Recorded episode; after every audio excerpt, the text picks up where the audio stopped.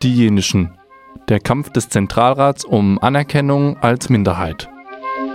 Jugendliche aus vier Freiburger Schulen auf den Spuren dieser vergessenen Minderheit Europas. Freistunde FM und ihr hört den zweiten Teil des Podcasts Die Jenischen, der Kampf des Zentralrats um Anerkennung als Minderheit.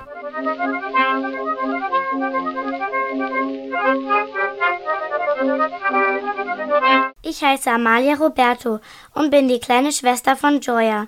Seit ich auf der Lessing Realschule bin, interessiert mich die Arbeit in der Geschichtswerkstatt sehr und auch meine eigene Familiengeschichte. Im letzten Jahr haben wir in zwei Kurzvideos an die verfolgten jüdischen Kinder erinnert. Da 90 Prozent der Kinder den Holocaust überleben konnten, haben wir die Retterinnen und Retter mit einem Baum für stille Heldinnen und Helden auf unserem Schulhof gewürdigt. Dieses Jahr ermöglichte es Frau Dienst Demuth mit Hilfe des Förderprogramms Demokratie leben, dass wir die vergessenen Minderheit, das einst fahrende Volk der Jenischen besser kennenlernen. Man muss sich das so vorstellen, die, die Patienten und das Dorf, es waren 1000 Einwohner und 500 Patienten. Ja? Und die waren eng miteinander ver, ver, verwoben. Ja? Das halbe Dorf hat in der, in der Einrichtung gearbeitet, als Pfleger und Krankenschwester, als Helfer, als in der Gärtnerei, überall Handwerker. Und viele Patienten haben im Dorf gearbeitet, bei den Bauern, auf den, auch auf den Feldern. Also jeder, der arbeiten konnte und gehen konnte, wurde zur Arbeit eingesetzt. Deswegen war das, ähm, diese Einrichtung immer offen. Da war zwar eine Mauer drumherum, aber man hätte da locker weglaufen können. Und das haben auch wieder, immer wieder Leute, äh, sind auch immer wieder Leute weggelaufen. Ernst ist nie weggelaufen. Und ich frage mich, warum er es nicht getan hat. Und es gibt eigentlich nur eine gute Erklärung. Er hat sich, so komisch das klingt, einigermaßen wohlgefühlt. Und ähm, das Personal hat ihn gemocht.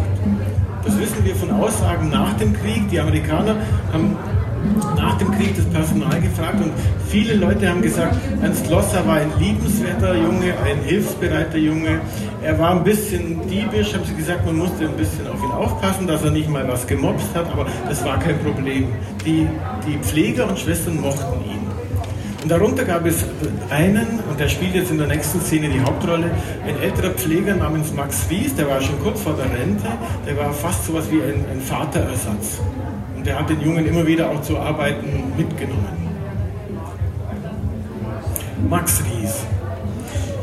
Max Ries ist nicht nur Friseur und Pfleger, sondern nebenbei auch noch Sektionsdiener in der Anstalt. Das heißt, er muss die Leichen versorgen. Wer im Haus stirbt, kommt zunächst in die Hände von Max. Er holt die Leichen ab und bringt sie in die Prosektur. Das ist ein kleiner Bau, der versteckt auf der Nordseite liegt. Es gibt dort einen Raum, in dem ein langer Tisch mit einer dicken Marmorplatte steht. In der Mitte der Marmorplatte ist eine Vertiefung, wo Blut und Leichenwasser hineinlaufen können. Max bahrt die Toten auf und schneidet sie auf, damit Dr. Gärtner die Todesursache feststellen kann. Hinterher zieht er sie sauber an und legt sie in einen Sarg. Ernst durfte schon ein paar Mal helfen, aber nur beim Einsagen. Wenn Max schneidet, muss sich Ernst umdrehen, weil das kein schöner Anblick ist. Dann kommt Dr. Gärtner und sagt irgendwelche Krankheiten, woran die Toten gestorben sind, und Max trägt sie in ein Blatt ein. Wenn Max fertig ist und die Leute herrichtet, darf Ernst ihre Haare kämmen oder die Hemden zurechtzupfen und ihm helfen, sie in den Sarg zu legen. Jetzt im Winter hat Max öfter in dem kalten Leichenhäuschen zu tun. Dabei schüttelt er immer wieder den Kopf, so als wäre er mit dem Tod nicht einverstanden. Ende Januar stehen sie wieder um den Steintisch und Max zieht das weiße Tuch vom Gesicht des Toten, da entfährt Ernst ein Schreckenslaut. Kennst du ihn? fragt Max. Ja, das, das ist der Fritz, der war früher in Kaufbeuren. Fritz ist so groß, dass seine Füße unten über den Tisch hängen. Sein Kindergesicht ist friedlich. Seltsam ist nur der getrocknete Schaum um seinen Mund. Nicht zu glauben, dass dieser Mund so unheimliche Schreie ausstoßen konnte. Max brummt gereizt vor sich hin. Als er Fritz aufschneidet, muss Ernst sich umdrehen, dann kommt Dr. Gärtner. Da hat man mir schon wieder so einen hingelegt, murmelt Max ärgerlich. Wer so einen? Ja, Sie wissen schon. Das ist doch Quatsch, Ries. Und der scharfe Geruch? Fällt er Ihnen nicht auf? Das kommt vom Ernst schielt über die Schulter und sieht, wie Dr. Gärtner eine Handbewegung macht, als würde er Tabletten einnehmen. Max knallt das Skalpell auf den Steintisch. Das ist doch... Hören Sie, Ries. Gärtner legt Max die Hand auf die Schulter und senkt die Stimme. Das geht uns nichts an. Das wird ganz oben entschieden. Ich gebe Ihnen den guten Rat, machen Sie Ihre Arbeit und halten Sie den Mund. Dieses Jahr werden Sie noch reichlich Arbeit bekommen. Gärtner wendet sich eilig zum Gehen, als hätte er bereits zu viel gesagt. Max ruft ihm hinterher. Und was schreibe ich in den Totenschein? Schreiben Sie Bronchopneumonie wie immer, ruft der Doktor von draußen, dann ist er verschwunden. Max mault vor sich hin. Lungenentzündung. Ha! Wenn das eine Lungenentzündung war. Ernst hört ihn wursteln, dann darf er sich wieder umdrehen. Max fragt, willst du ihn kämmen? Der wird bestimmt schön sein, wenn er in den Himmel kommt. Woher weißt du, dass er in den Himmel kommt? Weil Gott die Kinder und die Verrückten liebt. Dann komme ich ja auch in den Himmel. Max blickt erstaunt hoch. Du, du bist doch gesund und munter. Im Frühjahr 1944 gibt es viele Gerüchte in diesem kleinen Dorf Irrsee. Das, der erste Grund ist, der Hauptgrund muss man sagen, es sterben zu viele Patienten. Man muss sich überlegen, diese Anstalt hat es damals ungefähr 100 Jahre lang schon gegeben. Und 100 Jahre lang hat der kleine Dorffriedhof ausgereicht, um die verstorbenen Patienten mit aufzunehmen.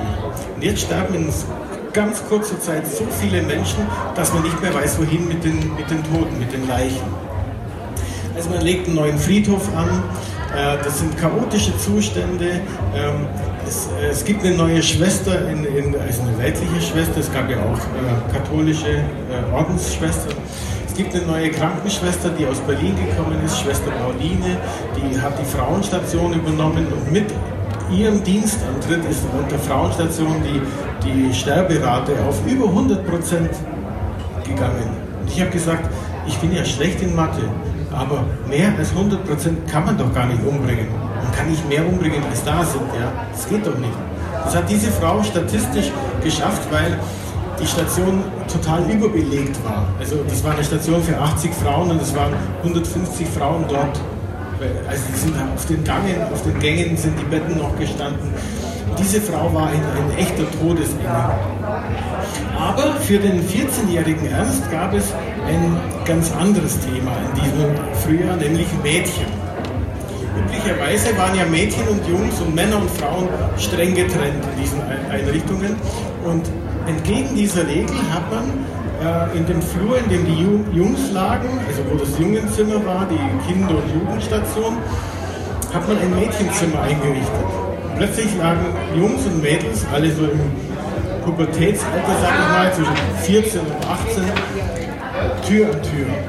Und das ist natürlich spannend gewesen für die, für die Jungs, ja. die Mädchen. Es ist ein sonniger Vormittag. Ernst kommt gerade vom Klo und schlendert durch den Flur, als er Heicheles Jacke entdeckt. Schnell greift er in die Taschen und findet ein Benzinfeuerzeug. Es hüpft förmlich in seine Hand und verschwindet wie von selbst in seiner Hosentasche. Da sagt plötzlich eine Stimme direkt hinter ihm, das solltest du besser bleiben lassen. Er fährt erschrocken herum. Vor ihm stehen zwei Mädchen ungefähr in seinem Alter und mustern ihn neugierig. Die eine hat kurze rote Haare und freche grüne Augen und die andere hat lange blonde Zöpfe und scheue Rehaugen und sie lächelt die ganze Zeit. Ernst starrt die beiden an und merkt, wie er dabei rot wird. Die Rothaarige schaut auf seine ausgebeulte Hosentasche. Wenn sie dich erwischen, bist du dran. Keine Ahnung, was du meinst.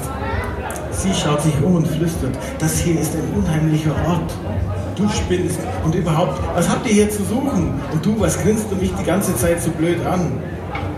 Sie kann dich nicht hören, sagt die Rothaarige. Theresa ist taubstumm, aber sie ist nicht blöd, im Gegensatz zu dir. Sie gibt Theresa Handzeichen und beide lachen. Hey, ihr haut jetzt besser ab auf eure Station. Das hier ist jetzt auch unsere Station. Ja, du kannst den Mund wieder zumachen. Da kommt Schwester Crescentia den Flur entlang. Ah, ich sehe, ihr habt euch schon bekannt gemacht. Nandel und Theresa, kommt mit mir in den Garten. Und du sollst dich bei Max melden. Er braucht jemanden, der ihm beim Teppichklopfen hilft. Ernst geht mit Max in den Männergarten. Max erzählt, dass fünf Mädchen zu Heichele auf die Kinderstation verlegt worden sind. Das hat angeblich der Frick angeordnet. Keiner weiß warum. Die Schwester Oberin hat sich sofort beschwert, dass sich das nicht gehört, aber die Mädchen sind trotzdem da. Von den fünf können drei nicht aufstehen. Eine ist gelähmt, die zweite ist ständig im Bett angebunden und die dritte bewegt nur immer im Takt den Kopf hin und her. Aber die anderen zwei sorgen für neuen Schwung auf der Station. Theresa und Nandi dürfen in der Freizeit ab und zu in den Garten. Plötzlich ist Oja gar nicht mehr so langsam wie sonst. Er schwänzt immer um sie herum. Ihm ist auf 20 Meter gegen den Wind anzusehen, dass er in Theresa verliebt ist. Wenn sie unter den Bäumen blinde Kuh spielen, fängt Oja immer Theresa. Und ihr macht es gar nichts aus, dass er nur wenig spricht, weil sie ihn sowieso nicht hören kann. Diesmal werden ernst die Augen verbunden. Die anderen zupfen ihn an Hemd und Hose. Nandi treibt es besonders bunt, aber ihr Kichern verrät sie. Er verfolgt sie in eine Mauernische, wo sie ihm nicht mehr auskommt, und sie drückt sich glucksend in die Nische. Ich hab dich, ruft Ernst und reißt sich fröhlich das Tuch vom Gesicht. Plötzlich sind sie sich unerwartet nahe. Nandls Lachen verschwindet, auch das von Ernst. Sie schauen sich nur atemlos an, bis Nandl zuerst aus der Erstarrung erwacht. Du hast geschummelt! Flugs schlüpft sie an Ernst vorbei und rennt zu den anderen. Nach dem Spielen setzen sich alle auf die Steintreppen. Nandl erzählt, dass sie eigentlich Marianne heißt, dass ihr Vater im Krieg ist und ihre Mutter ausgebombt und dass sie selbst Fallsucht hat.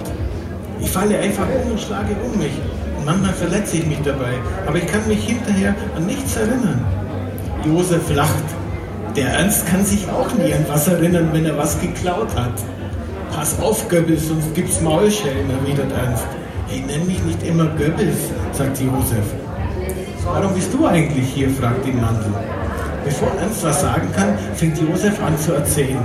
Sein Vater ist in Amerika. Der hat dort ein Haus mit 20 Zimmern und Dienstmädchen. Und jeden Tag gibt es Fleisch zum Mittag und zum Nachtisch Schokolade. Der ist stinkreich. Der hat dem Ernst sogar eine goldene Halskette geschenkt. Komm, zeig sie ihr. Ernst nestelt Mutters Kette aus dem Hemd und hält sie ihr hin. Da schau, die hat er mir gegeben, bevor er aufs Schiff ist. Und es dauert nicht mehr lange, dann kommt er mich holen. Nandl schaut stirnrunzelnd zuerst Ernst und Josef an, dann steht sie wütend auf. Solche Lügenmärchen kannst du vielleicht Josef erzählen, aber mich hältst du nicht zum Narren. Du bist ein Dieb und ein Lügner obendrein. Sie dampft schnaubend ab. Ernst ruft ihr nach. Und du, du bist auch nicht besser als die anderen Idioten hier.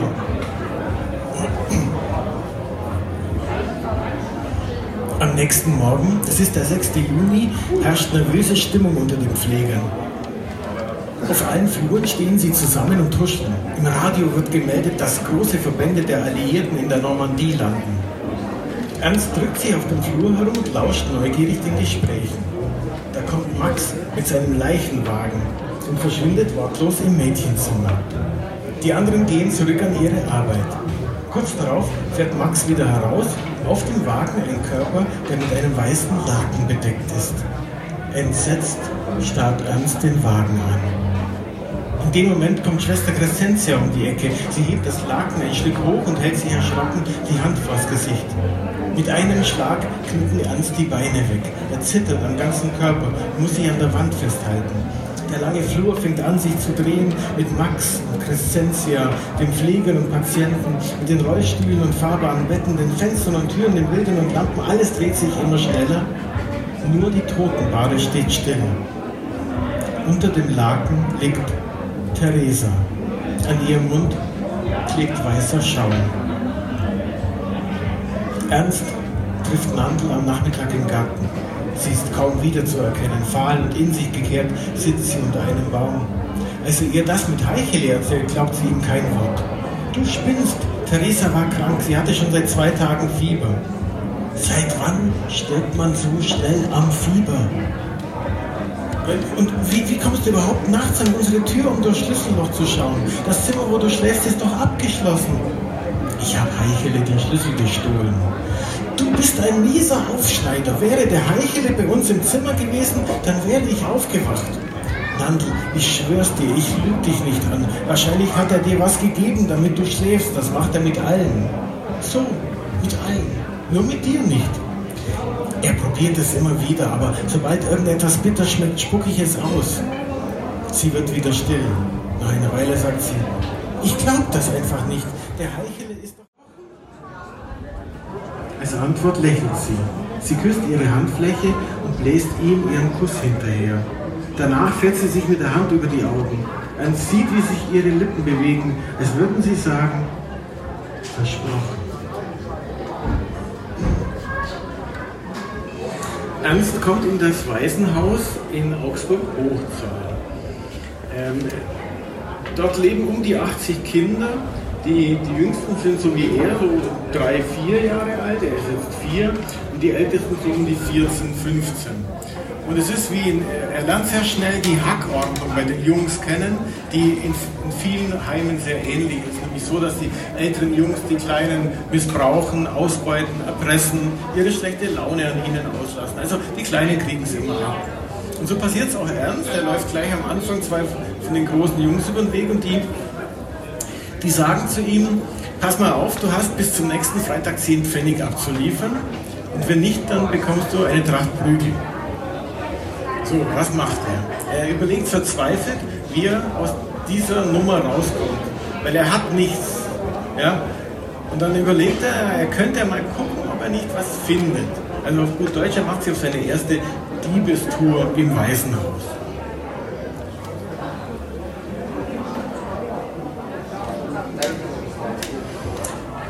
Am nächsten Vormittag, als alle draußen beim Spielen sind, schleicht Ernst sich ins Haus und geht die Treppe hoch in den Schlafsaal.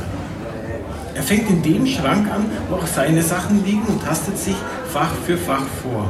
Seine Hände gleiten über die Regalböden und dabei spürt er ein Kribbeln von den Fingern bis zu den Zehen. Ihm wird heiß im Kopf und schwindlig vor Aufregung. Irgendwo im Haus knackst es. Er hält die Luft an und lauscht. Aber es ist nichts.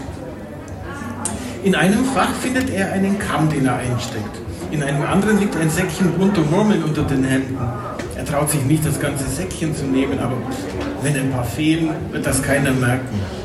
Plötzlich sieht er einen Schatten neben sich, will sich eben umdrehen, als eine kräftige Hand ihn am Genick packt und brutal hochzieht. Sein Herz setzt aus, ein Schauder jagt über seinen Rücken. Er hört Schwester Sigolinas frostige Stimme direkt hinter seinem Ohr und sie spricht jedes Wort einzeln aus. Was machst du da? Was soll er sagen? Dass Georg zehn Pfennige von ihm haben will, dass er, dass er Dresche bekommt, wenn er das Geld nicht hat, dass er das alles gar nicht erzählen darf, weil er sonst morgen Mittag im Klo Scheiße fressen muss. Sie lässt seinen Nacken los, er dreht sich um und sagt, ich, ich wollte. Weiter kommt er nicht. Da klatscht ihre Hand in sein Gesicht, dass er rückwärts in den Schrank fällt. Sie zerrt ihn wieder raus, legt ihn auf den Bauch und drischt auf seinen Hintern ein. Ernst fängt an zu schreien, aber sie schreit noch lauter. Du Lump, du Nichtsnutz, du kleiner Gauner, kaum hier und schon lange Finger machen. Dir werde ich das Stehlen austreiben. So geht es eine ganze Zeit lang. Sie drischt und schreit, er zappelt und schreit, bis er nichts mehr spürt. Als Sigolina die Kraft ausgeht, packt sie ihn wieder am Nacken und dirigiert ihn die Treppe runter in den Aufenthaltsraum. Nach einer Minute ist sie zurück und hat ein Seil dabei. Damit bindet sie seine Hände hinter dem Rücken zusammen und dann an der Stuhllehne fest. Eine halbe Ewigkeit sitzt er da und während seine Hände absterben, kommen die Großen von der Schule und die Kleinen aus dem Garten und alle laufen an ihm vorbei und feixen und grinsen. Weit schlimmer als das Gelächter und der Hohn sind für Ernst die Aussichten auf den nächsten Tag und auf Georg, der ihm die Hölle heiß machen wird, denn er hat keine Zehnpfennige und wird bis morgen auch keine bekommen. Am nächsten Mittag ist Ernst schlecht. Er kriegt keinen Bissen runter. Als das Essen vorbei ist, sagt Georg grinsend über den Tisch: Wir warten im Klo auf dich, Eselsohr. Johann schielt zu Ernst. Was will denn der von dir? Keine Ahnung. Aber Johann weiß genau, was los ist. Der will bestimmt Geld. Ach Quatsch, erzähl mir doch nichts. Ich kenne Georg und seine Kumpane, die wollen immer Geld. Du musst ihnen was zahlen, stimmt's? Und wenn du nichts hast, dann sollst du was klauen. Ach, lass mich in Frieden. Mensch, wenn du das anfängst, geht das immer so weiter. Dann wollen sie nächste Woche wieder was und, und irgendwann geben sie sich nicht mehr mit zehn Pfennigen zufrieden.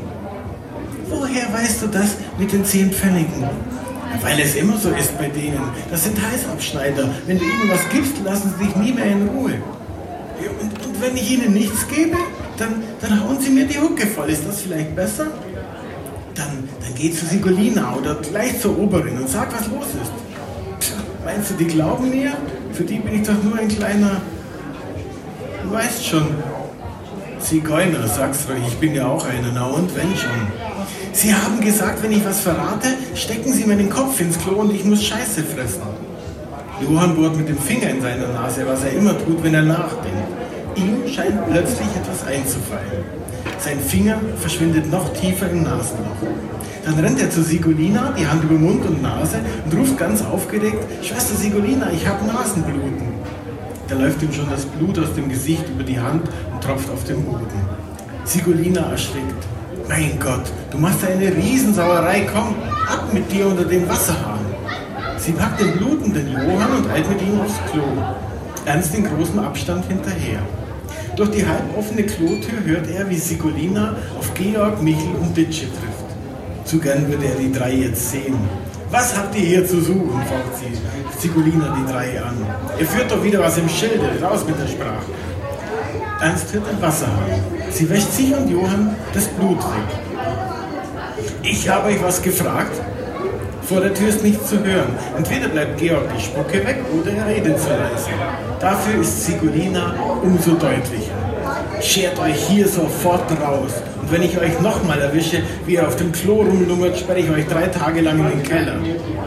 Ernst beeilt sich zu verschwinden. Er rennt zurück zum Speisesaal, wo die Küchenschwester gerade Johanns Blutlache aufwischt. Und fragt, ob er helfen soll.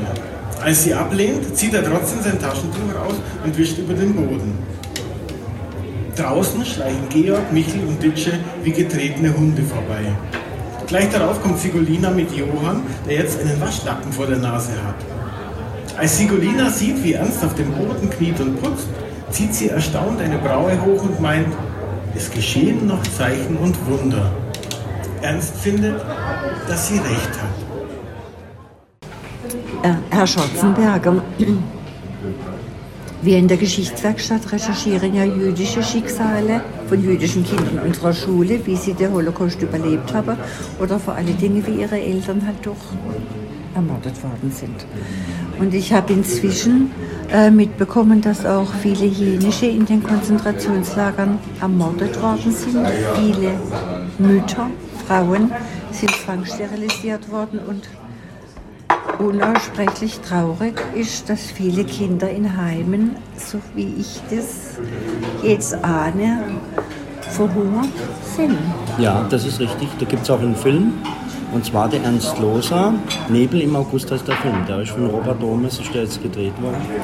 Das ist ein, ein Film, äh, das zeigt wirklich Einschlüsse von demjenigen, wie die in einem Heim, in, das, in der Nähe von Krumbach war das, das war so Art, so eine Art Kloster, was sie zum Heim umformiert haben. Da waren Ärzte drin. Dann hat man Lebensmittel so lange abgekocht, bis keine Nährstoffe mehr drin waren. Und die hat man den Kindern zum Essen gegeben. Man hat sie praktisch systematisch verhungern lassen, obwohl sie gegessen haben. Und in dem Film für Ernst Loser, also Nebel im August, kann man das, wird das dargestellt und man sieht es auch. Und man sieht auch den, den, ähm, den Ernst, wie er in dem Kinderheim sich bewegt als Kind, so typisch jenisch. So leicht schelmerhaft, hilfsbereit und sehr aufgeschlossen gegenüber anderen, was eigentlich jenische sind wenn sie nicht diskriminiert oder verfolgt oder in dem, in dem, in dem psychisch, psychisch belastet sind, damit sie sagen, ähm, nee, das möchte ich nicht, ich möchte mich nicht zum Erkennen geben, vielleicht gibt es einen Nachteil für mich.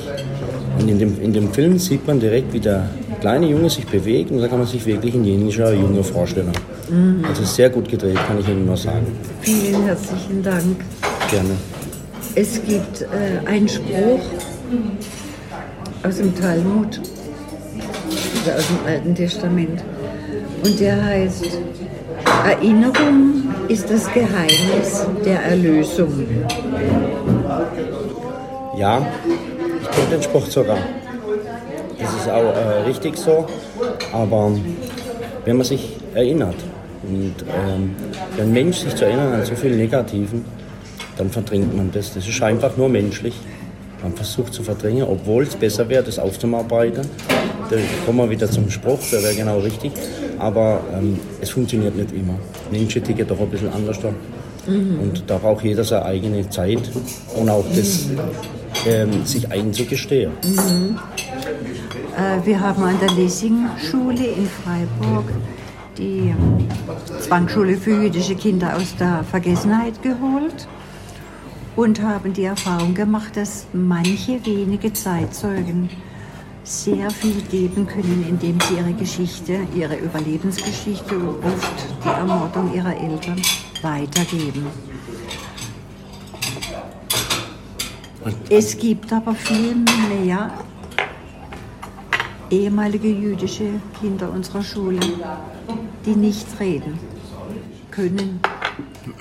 Das, das vergisst man dann. Man sieht dann die starren Zeitzeugen ja. Und es gibt so viel Trauriges im Hintergrund, auch Depressive und psychisch Kranke.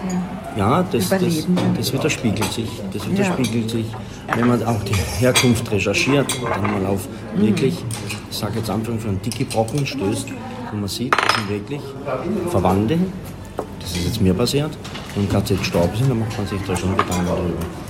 Aber wichtig ist auch darüber zu sprechen. Man soll das eigentlich sagen. Und das ist äh, immer ein, ein Weg, eine offene Tür, um sich auch selbst zu schützen. Wenn man darüber spricht. Wenn man nicht darüber spricht, dann, dann äh, wächst in einem, ich sag mal so, ähm, eine Blockade eine richtige Blockade, indem man sich dann, man versucht das wegzudefinieren, selbst, obwohl es einen betrifft. Und das ist eigentlich das Schlimme dran. Würden Sie sagen, dass man den Opfern es eigentlich schuldig ist, dass man sie nicht vergisst? Das ist auf jeden Fall. Auch man in soll, der Öffentlichkeit nicht. Auch wenn es so schlimm ist, man soll nichts vergessen. Es ist ein Teil der Geschichte. Es ist nun mal passiert. Und die Opfer, die wird übrig bleiben, denen ist man es auf jeden Fall schuldig. Mhm man sollte das wirklich auch benennen. Und deswegen habe ich jetzt Ihnen auch meinen, meinen Großonkel und meine Verwandtschaft benannt, weil das aufgedeckt werden soll. Wissen Sie, in welchen Konzentrationslagern die Einmal, das war in Mauthausen, einmal und einmal in Dachau. Herr Schwarzenberger, vielen herzlichen Dank für Ihre Offenheit. Gerne. Wir wollen doch für die Zukunft lernen. Ja, natürlich. Ich wollte auch dazu sagen, damit wir eine sehr gute Verbindung haben, gerade zu, zu Juden. Es ist einfach so, meine Großmutter, die ist in Augsburg gewesen, die hat das Glück gehabt, damit sie nicht verfolgt worden ist, obwohl sie auch Berger Kies hat, danach geheiratet, Schwarzenberger. Und ähm, die hat jüdische Kinder aufgenommen, eine gewisse Zeit, um zu schützen im Nationalsozialismus. Das heißt, die hat Kinder von Eltern, die deportiert worden sind, hat sie aufgenommen und hat geschworen, das wären ihre Kinder. Nur um die Kinder zu schützen. Und äh, da man sich ja gekannt hat, ist irgendwann ein Onkel gekommen und hat die Kinder dann abgeholt. Das hat sie mir noch erzählt. Also Jenische haben sich gern geholfen. Auch als Beispiel, äh, sprich Kreuzzüge. Da wurden ja äh, auch Juden in den Kreuzzügen verfolgt, systematisch auch verfolgt, teilweise.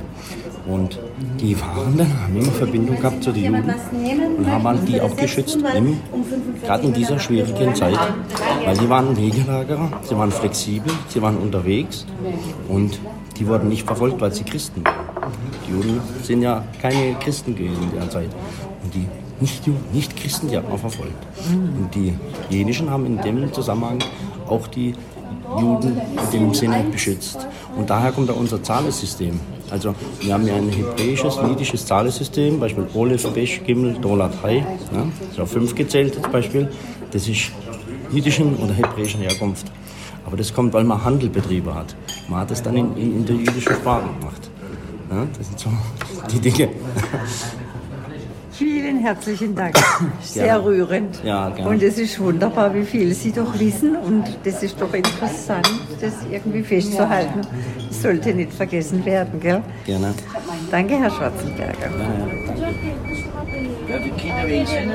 Die Jenischen, der Kampf des Zentralrats um Anerkennung als Minderheit. Ich heiße Milan Schwarzer und bin einer von sechs Schülerinnen aus vier verschiedenen Schulen Freiburgs, die mit Begleitung von sechs Erwachsenen, darunter Thomas Wald vom Roma-Büro und Anita Morasch, das Fest der Jenischen besucht haben. Dass auch ein echt jenisches Original aus Freiburg mit dabei war, hat diese Reise ungemein bereichert. Die Oma Ilonka Stadelmeier hat so lebendig und authentisch von ihrem Leben in einer jenischen fahrenden Familie erzählt. Auch der Enkel Mirko und die zwei Urenkelinnen Michelle und Delaina waren mit dabei. Die Arbeit im Studio des Radio Dreieckland hat viel Spaß gemacht. Lieber Herr Schwarzenberger, Sie sind aus der Lara-Gegend, aus Lohr. Genau. Aha.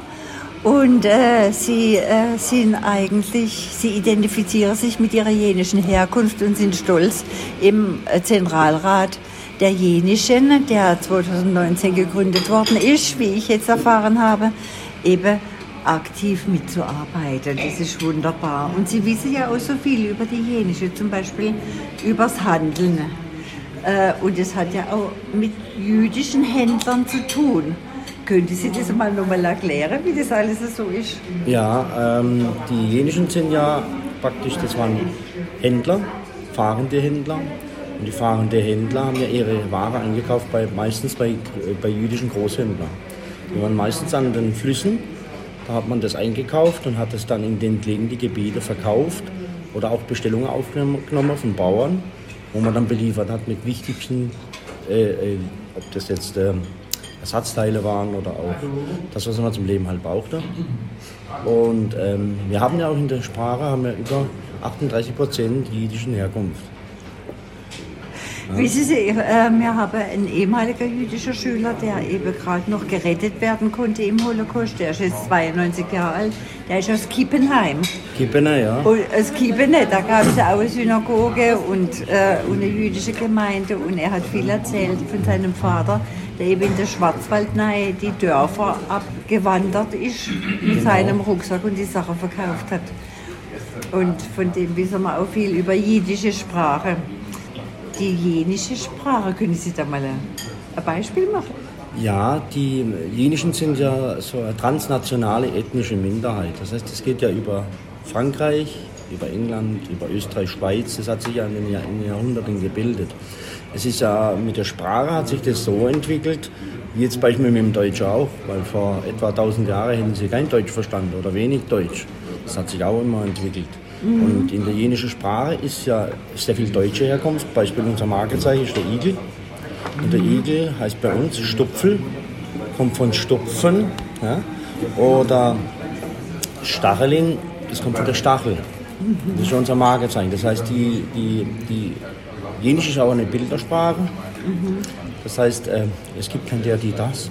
Es gibt für alles ein oder zwei Wörter. Das ist halt eine sehr alte Sprache, aber auch bis ins 12. Jahrhundert geht. Man hat es damals ins Rotwelscher, das war was für uns auch eine Diskriminierung ist, weil äh, Rotwelsch heißt die Gauner- und Bettlersprache. Das kommt aus dem französischen Argot. Da wurde es hinein definiert. Es ist zwar, sind zwar mehrere Wörter vom Jenischen enthalten im Rotwelschen, darum können wir das auf das 12. Jahrhundert beziehen, aber es wird sich kein Jenischer mit Rotwelsch identifizieren. Und äh, neben Ihnen sitzt Ihr Sohn, ja. gell? Was bedeutet dieses Fest für dich? Fest? Ja, also, das kann ich jetzt halt nicht genau sagen, weil wenn mein Vater halt froh ist wegen dem Fest, dann bin ich halt auch. Oh. Ich weiß nicht mal, was ich jetzt sagen soll. Ich sag irgendwas. Ich freue mich hauptsächlich wegen der Bratwurst. Dankeschön, Jordan. Ja. Und äh, Sie sind der Herr Schwarzenberger? Ja, ich ja? bin, ich bin im Zentralrat zuständig für Historik und Sprache. Ah, das ist ja interessant. Ja, es sind ja auch viele die verloren gegangen sind, die halt noch zum Aufarbeiten sind. Beispiel in vielen alten Büchern. Mhm. Haben wir als Beispiel ein Buch aus dem Ende 16. Jahrhundert, haben wir ein Buch gefunden, wo noch altjenische Wörter drin sind, auch wirklich Wörter, wo verloren gegangen sind. Zufälligerweise irgendwie in das Buch da reingekommen sind. Fragen Sie mich nicht wie, ich habe es auch recherchiert und in mehreren Ländern wurde mir bestätigt, weil das machen wir länderübergreifend. Wir fragen in Frankreich, Schweiz, Österreich nach und wenn sich ein Wort dreimal bestätigt hat, dann nehmen wir das auch auf, weil dann hat sich das bewahrheitet und man ist sicher, damit es auch ein jenisches Wort oder jenische, von der jenischen Sprache abstammt. Mhm. Es gibt ja auch äh, das tolle Kinderbuch, wo Kinderzeichnungen drin sind und dann jenische Begriffe und deutsche Begriffe ja, das gegenüber. Das meine Schwester gemalt. Das haben die gemalt. Ich habe das Kinderbuch überarbeitet, weil äh, im Internet oft vieles steht, aber auch was falsch ist kann man sich eigentlich fast nur falsch orientieren, weil sind viele Worte, manche gehen auch in die Romanismen. Und das muss man trennen, weil die Sinti und die Roma haben eine eigene Sprache, auch eine eigene Kultur. Die Lebensart ist zwar etwa gleich, aber die haben auch ähm, andere Herkunft. Es gibt auch die Sprache wieder, weil die Sprache, wir haben eher mehr so nördliche Sprache, sprich äh, Mitteleuropa, Deutschland, auch in Italien und ähm, das Romanismus kommt ja eher aus Richtung Pakistan, Indien. Und ähm, deshalb jeder Sprachforscher findet sofort raus, wie die Zusammenhänge sind. Also Roma, äh, Romanismen, was auch heute noch im Jüdischen ist, kommt aber daher, weil im Nationalsozialismus ist man verfolgt worden. Nicht? Wegen der Sprache. Früher hat man die Sprache geschützt, das war der Schutz der, der, der, derjenigen. Und in dem Fall war sie verräterisch. Wenn man, wenn man die Sprache gesprochen hätte, wurde man erkannt und mit Sicherheit deportiert. Und da sind auch jetzt zum Beispiel mein Großonkel Max Schwarzenberger, der ist im KZ gestorben. Der, der liegt in Stolperstein in Augsburg. Dann von meiner Großmutter, ihr Vater, der Josef Berger. Und der Franz Berger, der Bruder meiner Großmutter, der sind die Stolpersteine in Duttlingen. Die sind auch deportiert worden und im KZ umgebracht worden. Also es sind äh, Leute, die noch mit mir zu tun haben, also meine Vorfahren sind. Und ähm, das war die Sprache. Die Sprache sie verraten. Und in dem Moment haben die Alten den Kinder verboten, Jenisch zu sprechen. Das müssen Sie überlegen. Äh, und daher ist es so, dass die Sprache dann dadurch verloren gegangen ist, weil nach dem Krieg waren sie traumatisiert, stigmatisiert und dann haben sie die Sprache nicht mehr gesprochen, auch nach dem Krieg nicht mehr. Und somit hat die Generation teilweise, nicht alle, aber teilweise die Sprache verloren. Und das ist wieder aufzuarbeiten. Deswegen habe ich das Kinderbuch gemacht, um da wieder, um da wieder äh, dem jenischen Volk, sage ich jetzt, ähm, die Sprache wieder zurückzugeben. Mhm. Ah, Vivian, äh, du hast an diesem äh, Sprachkinderbuch mitgearbeitet. Mhm. Du hast äh, schöne Bilder gemalt und äh, bist vertraut dann mit diesen Begriffen aus dem Jenischen ja, über deinen Vater. Ne? Und äh, wird das auch manchmal gesprochen? Ja, zum Beispiel? Zum Beispiel, wenn mein Vater mir was sagen will. Und in dem Fall ist es privat einfach. Und so kommunizieren wir halt, kommunizieren wir miteinander halt. Das ist halt so. Dann kann man auch private Gespräche in der Öffentlichkeit führen. Mhm. Und kannst du mir mal ein Beispiel sagen? Ja. Muss ja nichts Privates sein. Beispiel nicht. Äh, du kannst mir was sagen. Auf, Auf jeden spricht sie gerne. Ich muss jetzt überlegen, was ich sagen soll. Ich ja, zum Beispiel Baba linste Fiesele da drüber. Oder, oder Baba linste Fiesele interkünftig. Das hört sich toll an. Baba schaut den Jungen hinten dran. Hat sich ja. Denn Chancengleichheit bedeutet das Recht auf eine gerechte gesellschaftliche Verteilung von Zugangsmöglichkeiten, wie etwa zu Bildung, Arbeit und Entscheidungspositionen. Chancengleichheit muss von klein auf bestehen und jedes Kind sollte unabhängig von seiner Herkunft, seinem Geschlecht, seiner kulturellen und ethnischen Zugehörigkeit sowie dem sozialen Status seiner Familie optimale Entwicklungsmöglichkeiten haben und seine Potenziale entfalten können. Jeder ist seines Glückes Schmied und ohne Fleiß kein Preis, würden vielleicht einige einwenden. Aber so einfach ist es auch nicht. Denn ich weiß noch, mein Vater hat diesen, Glück, äh, diesen Spruch an meiner Hochzeit mit meinem Mann, der da vorne sitzt, hat er auch gesagt, jeder ist seines Glückes Schmied. Aber das ist ein bisschen gefährlich, dieser Spruch, weil manchmal auch Dinge kommen, die ich nicht beeinflussen kann. Aus dem Grund, wieder zurück, es ist nicht so einfach mit diesen Sprüchen, denn jahrhundertelang gewachsene Ungerechtigkeit löst sich nicht einfach auf. Denn Integration muss von beiden Seiten funktionieren. Wir, die wir uns zur sogenannten Mehrheitsgesellschaft zählen, müssen uns freimachen von dem Gedanken, dass uns von anderen, die nicht genauso sind wie wir, etwas vom Kuchen wegnehmen werden könnten. Erst dann ist es möglich, das Potenzial von Minderheiten nutzen zu können. Denn bekanntermaßen können vor allem die Ränder einem etablierten System zusätzliche Perspektiven, neue Aspekte und Impulse geben, wenn sie sich im ausreichenden Maße einbringen können. Alte Machtstrukturen haben in unserer Gesellschaft Generationen von Tätern und Opfern geschaffen. Keiner von uns heute kann persönlich etwas für diesen Umstand. Trotzdem ist es unsere Aufgabe, zusammen einen Weg zu finden, dieses Dilemma aufzulösen. Die neuen Forschungen gehen davon aus, dass Versöhnung in der Regel daran scheitert, dass beide Seiten sich in ihrer Identität bedroht fühlen. Die Täter sorgen sich um ihr moralisches Ansehen, die Opfer haben Angst, als inkompetent und Handlungsunfähigkeit zu gelten. Dieser Prozess wird nicht einfach sein dafür braucht es politische Unterstützung. Und dafür setze ich mich ein. Vielfalt ist anstrengend, formulierte es einst unser Bundespräsident. Es ist ein Irrtum zu glauben, Integration ginge ohne Konflikte und es gäbe so etwas wie einen harmonischen Endzustand.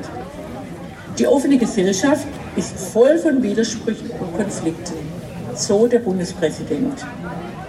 Lassen Sie uns zusammen für eine solche offene Gesellschaft kämpfen, in der nicht alle gleich sind.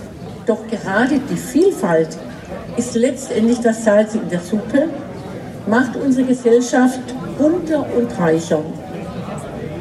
Zum Schluss ist es mir aber ganz wichtig, Herr Flügler ganz herzlich zu danken für seinen unermüdlichen Einsatz für die jenischen Menschen und deren Kultur auch im Singen.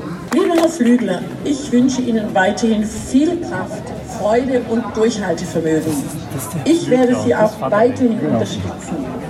Herzlichen Dank für Ihre Aufmerksamkeit und ich wünsche dem großen Kulturfest hier in Wackershofen viele schöne Stunden, Freude am Austausch und dem Zusammensein. Herzlichen Dank nochmal für die Einladung. Die Jenischen. Der Kampf des Zentralrats um Anerkennung als Minderheit. Jugendliche aus vier Freiburger Schulen auf den Spuren dieser vergessenen Minderheit Europas.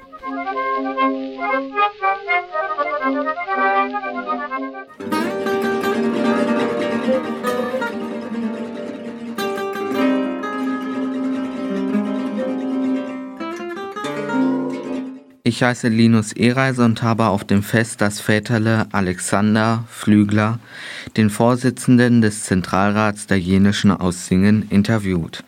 Das war ein Volltreffer, nachdem ich mich zuerst überwinden musste, auf fremde Menschen zuzugehen und Fragen zu stellen. Die Erfahrung hat sich gelohnt. Liebe Anita Morasch, was nimmst du von dieser Reise mit nach Hause? Ich nehme es ganz viel nach Hause, ganz viele, ähm, ja, ganz viel Wissen erstens mal über über die, das Leben der Jenischen und die Kultur und auch wie ihr Leben verlaufen ist und auch heute noch verläuft, der Vergleich. Und äh, es war ein, ein ganz reicher Aufenthalt und ich hätte am liebsten noch mal zwei Tage hier verbracht. Vielleicht komme ich auch noch mal wieder. Und äh, es hat mir sehr, sehr viel gegeben. Liebe Frau Stadelmeier, was hat Ihnen an dem Fest am besten gefallen? Alles was, das war für mich eine Bereicherung wieder von früher. Doch, war super toll. Erinnerungen halt auch. Lieber Milan, du hast dich entschlossen und dazu entschieden, bei unserem Projekt Europäisches Fest der Jenischen im Freilandmuseum Wackershofen mitzureisen, mitzuwirken, mitzuarbeiten. Hat dir das Wochenende jetzt gefallen? Und wenn ja, was hat es dir gebracht? Also mir hat es ganz gut gefallen, weil es sehr viele neue Erfahrungen waren und es war auch sehr spannend. Einfach, ja, einfach die ganzen neuen Erfahrungen oder die ganzen neuen Sachen zu sehen. Und es war auch sehr nett mit Ilonka, weil sie ja im Prinzip eine Zeitzeugin ist. Und dadurch war es auch nochmal, hat es nochmal mehr Spaß gemacht, weil sie teilweise hat man richtig gesehen, wie viel Spaß es ihr macht und das war sehr schön. Äh, was ist dein erster Eindruck von diesem jenischen Fest? Das Fest der europäischen Jenischen. Ja, es ist halt alles familiär. Man merkt, dass es halt Gleichgesinnte sind und dass man auch herzlich willkommen. Welche Veranstaltung hat dir bisher am besten gefallen? Ich fand der Vortrag von dem Herrn, den fand ich eigentlich sehr interessant und ja, ist auch bewegend. Was gewesen. war das Thema? Das mit dem, äh, was war das nochmal? Mit dem KZ, genau. Und, ah ja, genau. Die Geschichte Genau. ähm, mit der Ohrfeige und Genau. so. Das, das KZ gerade. Genau, das war wirklich sehr gut. Hallo, Thomas Wald vom Roma Büro. Was hat dir dieses Fest und diese Begegnungen gebracht? Moment der Müdigkeit. Weiteres kann ich vielleicht morgen sagen, wenn, wenn ich drüber geschlafen habe. Ah. Aber viele, viele Eindrücke. Ein Freiluftmuseum, was irgendwie total toll ist. So im Konzept, dass es nachfühlbar und nachspürbar ist, wie das Leben gewesen ist. Okay, vielen Dank, Thomas. Bitte. Unser Projekt der Geschichtswerkstatt der Lessing Realschule hat dazu beigetragen, die bedeutende digitale Ausstellung von Thomas Wald, dem Leiter des Roma-Büro Freiburg, über die Minderheiten in Freiburg zu ergänzen. Das bundesweite finanzielle Förderprogramm Demokratie Leben hat diese Reise möglich gemacht. Danke allen Mitwirkenden dafür. Das ist für uns ein sehr, sehr gutes Gefühl und hat unser Bewusstsein erweitert.